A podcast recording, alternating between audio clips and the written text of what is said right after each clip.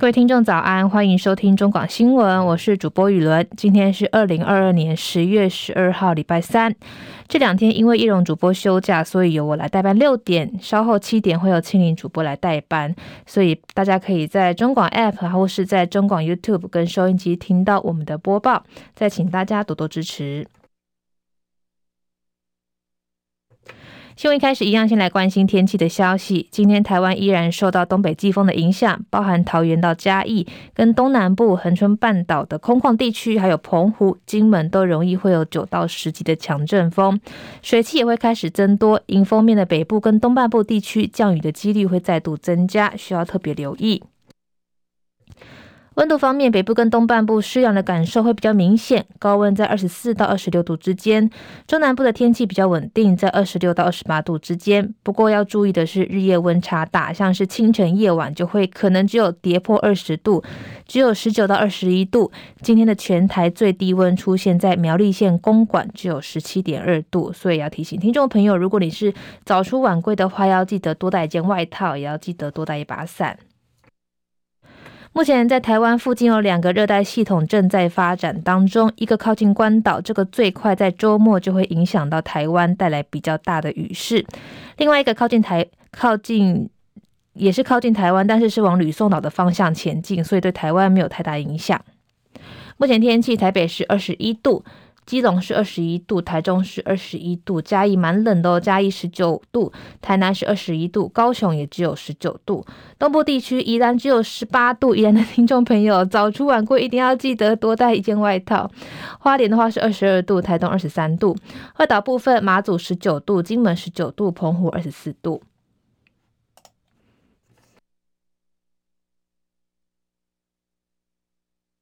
美股消息，市场正在等待这个礼拜后期公布的通膨数据。美股四大指数开盘涨跌不一，道琼曾经一度上扬四百点，但是最后尾段走弱。纳斯达克指数跌逾百分之一。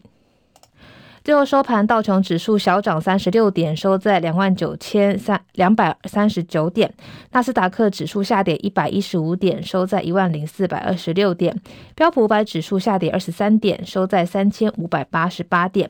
费城半导体指数下跌五十六点，收在两千两百一十八点。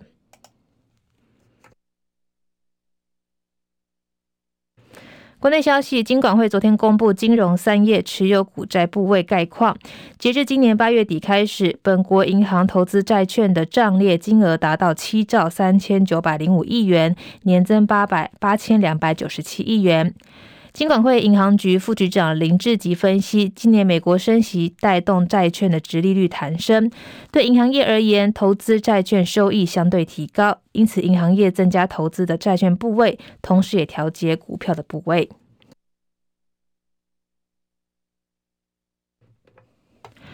新北市五股淡水河岸昨天发觉有一具男尸，警方获报之后确认，就是日前失失踪的这个行政院二十九岁周姓小编，已经排除初步他杀的可能。据了解，这位周姓小编在十月九号被通报为失踪人口，昨天发现已经沉尸五股河岸旁。对此，行政院发言人罗秉成回应，该位员工日前因为私人的因素轻生，令人深感遗憾跟不舍。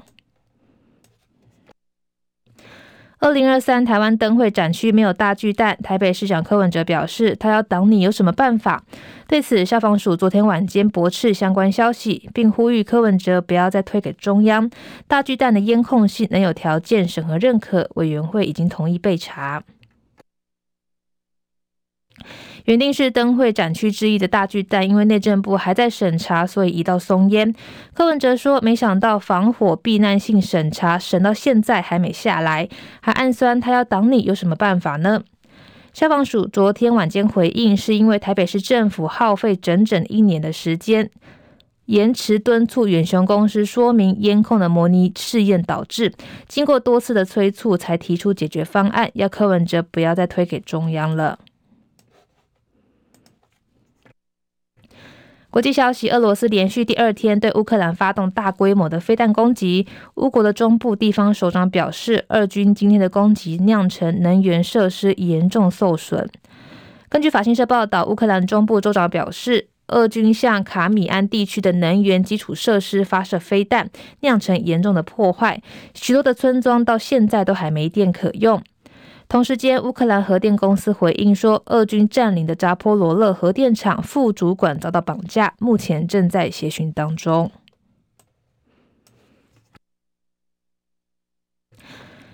德国总理肖兹表示，他将在七大工业国集团 G7 今天召开的视讯峰会时，寻求集结各国领袖，采取联合行动，降低能源的价格。另外，他批评美国气候保护法保护法案阻碍战争，阻碍竞争，恐怕会掀起庞大的关税战。肖兹在德国首都柏林发表演说，强调化石的燃料价格必须降低到得以为继的水准，但这并非德国甚至整个欧洲联盟单方面行动可以达成。他说：“我们将跟美国友人就降低通膨法案进行更深入的讨论。”纽西兰公布一项应对气候变迁的计划，要求畜牧业者为牲畜打嗝、放屁排放出的温室气体缴税。这项争议计划立刻引来业者反弹。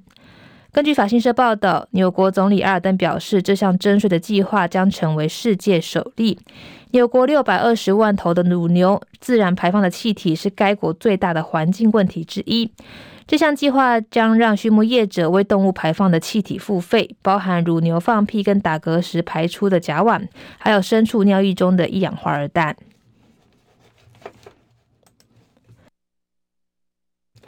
接下来是十分钟的早报时间。今天看一下，其实包含《联合报》、《中国时报》、还有《自由时报》，甚至是两版两报的这个经济相关报纸，都谈到了昨天台股崩跌的讯息。首先是《联合报》，台股救市扩大陷空，昨天股汇大逃杀，国安基金喊话持续护盘。台北股汇昨天大逃杀，加权指数崩跌近六百点，新台币兑美元也贬近两角。国安基金紧急喊话，将密切关注，持续护盘。金管会正期局也再度出手扩大限空九市，宣布今天开始最低融券保证金成数提高到百分之一百二十，每日盘中借券卖出限额再降为百分之十。国庆连假期间，国际的政经不平静。美国加强对中国大陆的晶片禁令，全球晶片股重挫。国际货币基金 IMF 也下修全球经济成长至百分之三点二，创二十年来的最弱纪录。台股昨天惨遭外资卖超三百四十一亿元，加权指数重跌五百九十六点，收在最低的一万三千一百零六点，跌幅百分之四点三。也刷新了史上第七大单日跌幅纪录，新台币也是重贬一点九九角，三十一点八六七元作收。台积电大跌三十六点五元，收在四百零一点五元，创下挂牌来单日最大跌幅。半导体族群倒成一片，投资人都在问护国神山怎么了？存股族更是感叹越跌越买，股价却越。买越跌，哈，这个真的蛮惨的。眼看台股暴跌近六百点，再度破底，大盘指数台积电濒临万三四百元整数关卡的保卫战。国安基金昨天罕见发布新闻稿喊话，强调台股崩跌主因跟美科技股联动较高，廉价因素补跌导致，但能量浅是逢低承接的意愿高。台湾的基本面稳健，呼吁投资人要有信心，不要恐慌。不过，国庆台股重跌，连金管会也坐不住。继九月三十号祭出限空令之后，证期局昨天晚间紧急扩大限制空方措施，包含投资人盘中借券卖出总量再从百分之二十降到百分之十，再压空方。第二个，融券保证金成数再从百分之一百拉高到百分之一百二十，借此拉高空方成本。不过，值得注意的是，美国拜登政府日前宣布加强对中国大陆晶片禁令，被半导体视为另一个黑天鹅。尽管工业局分析影响层面确实变广，对台湾半导体现阶段的市场影响有限，但知情的政府官员坦言，美国晶片的禁令从硬体扩大到软体，亚洲半导体业者都只有制造的专利，无论是设备设计、软体的专利都离不开美国，相当于高科技的发展原料端全被锁喉。半导体人士也坦言，必须充分了解新限制文本，密切关注后续的效应。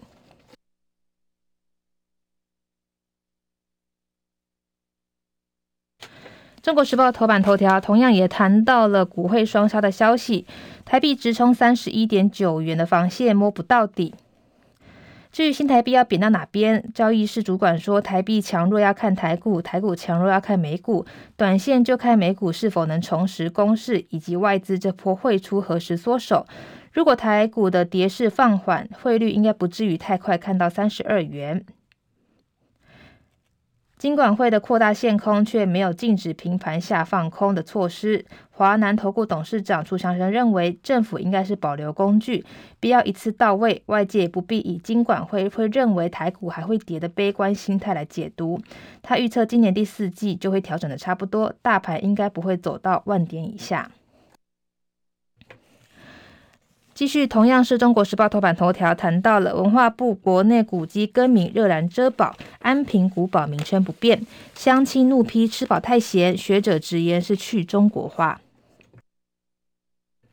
文化部文资局审议通过台南市安平古堡的两处国定古迹合并更名为热燃遮保遗构，却引发在地强烈反弹。文化部昨天赶紧解释，安平古堡的名称不变，只是国定古迹的名称调整为热燃遮保遗构。但是台南文史工作者表示，以何以热燃遮保为名，有独尊单一时代之嫌。文化部在今年八月二十六号审议通过，将两处的古迹合并，并调整名称为“热燃遮保遗构”，将在十一月公告。古迹更名的消息传出之后，引发在地居民强烈反弹。不少安平人都说，安平古堡的称呼已经沿用多年，为何要改名？也有人说，老一辈的人过去都称王城，后来才称为安平古堡，现在又要改东改西，都是吃饱太闲的人在那边想空想凤。台南市议会国民党团更怒批，许多乡亲得知这件事情之后气坏了。党团也不满台南市府花十亿元的建成四百年系列活动，竟变调为怀念荷兰殖民，呛下将全力捍卫安平古堡之名。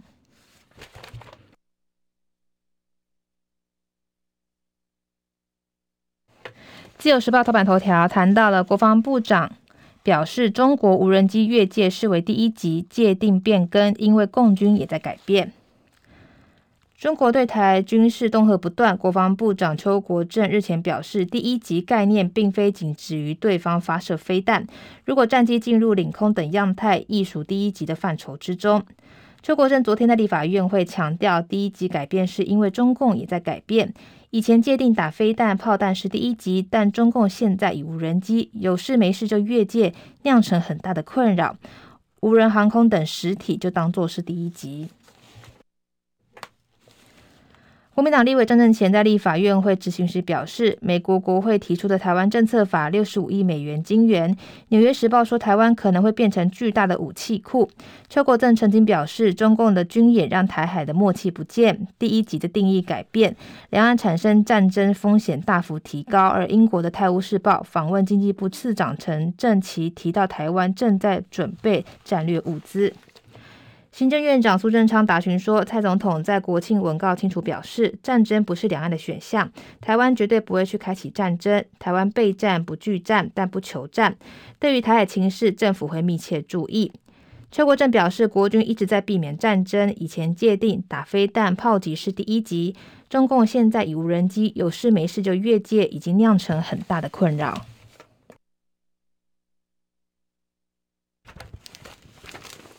经济日报头版头条谈到了上市柜营收最强九月，金额冲上四兆元，大增百分之十三，九十家创新高，Q 三业绩攀历史次高。台股昨天崩跌，上市柜公司九月营收却合力缴出好成绩，出现史上第二回的四字头，合计达到四点零五兆元，月增百分之十三点二，年增百分之十，创下九月营收同期新高，单月史上第二高，只低于去年的十二月，而且连十九个月达到三兆元以上。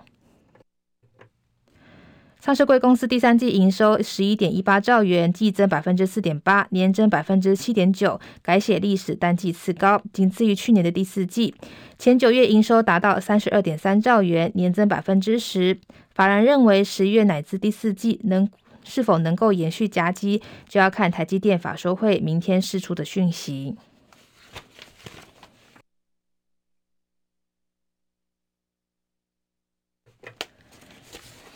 工商时报头版头条谈到了金管会公布资产重分类过关，寿险净值危机解除。寿险业净值危机解除，金管会十一号公布，会计研究发展基金会已经在七号回复指引。对于保险局去函叙述，今年利率大幅反弹，已经符合清新偿能力 ICS 的定义的极端情境，而且负债本反一升息，符合 IFRS 九的外部环境变动改变经营的企业模样式。保险业高层管理层可以决定改变金融资产的经营模式，即可以将原本放在其他综合损益下的债券从分类到摊销后成本。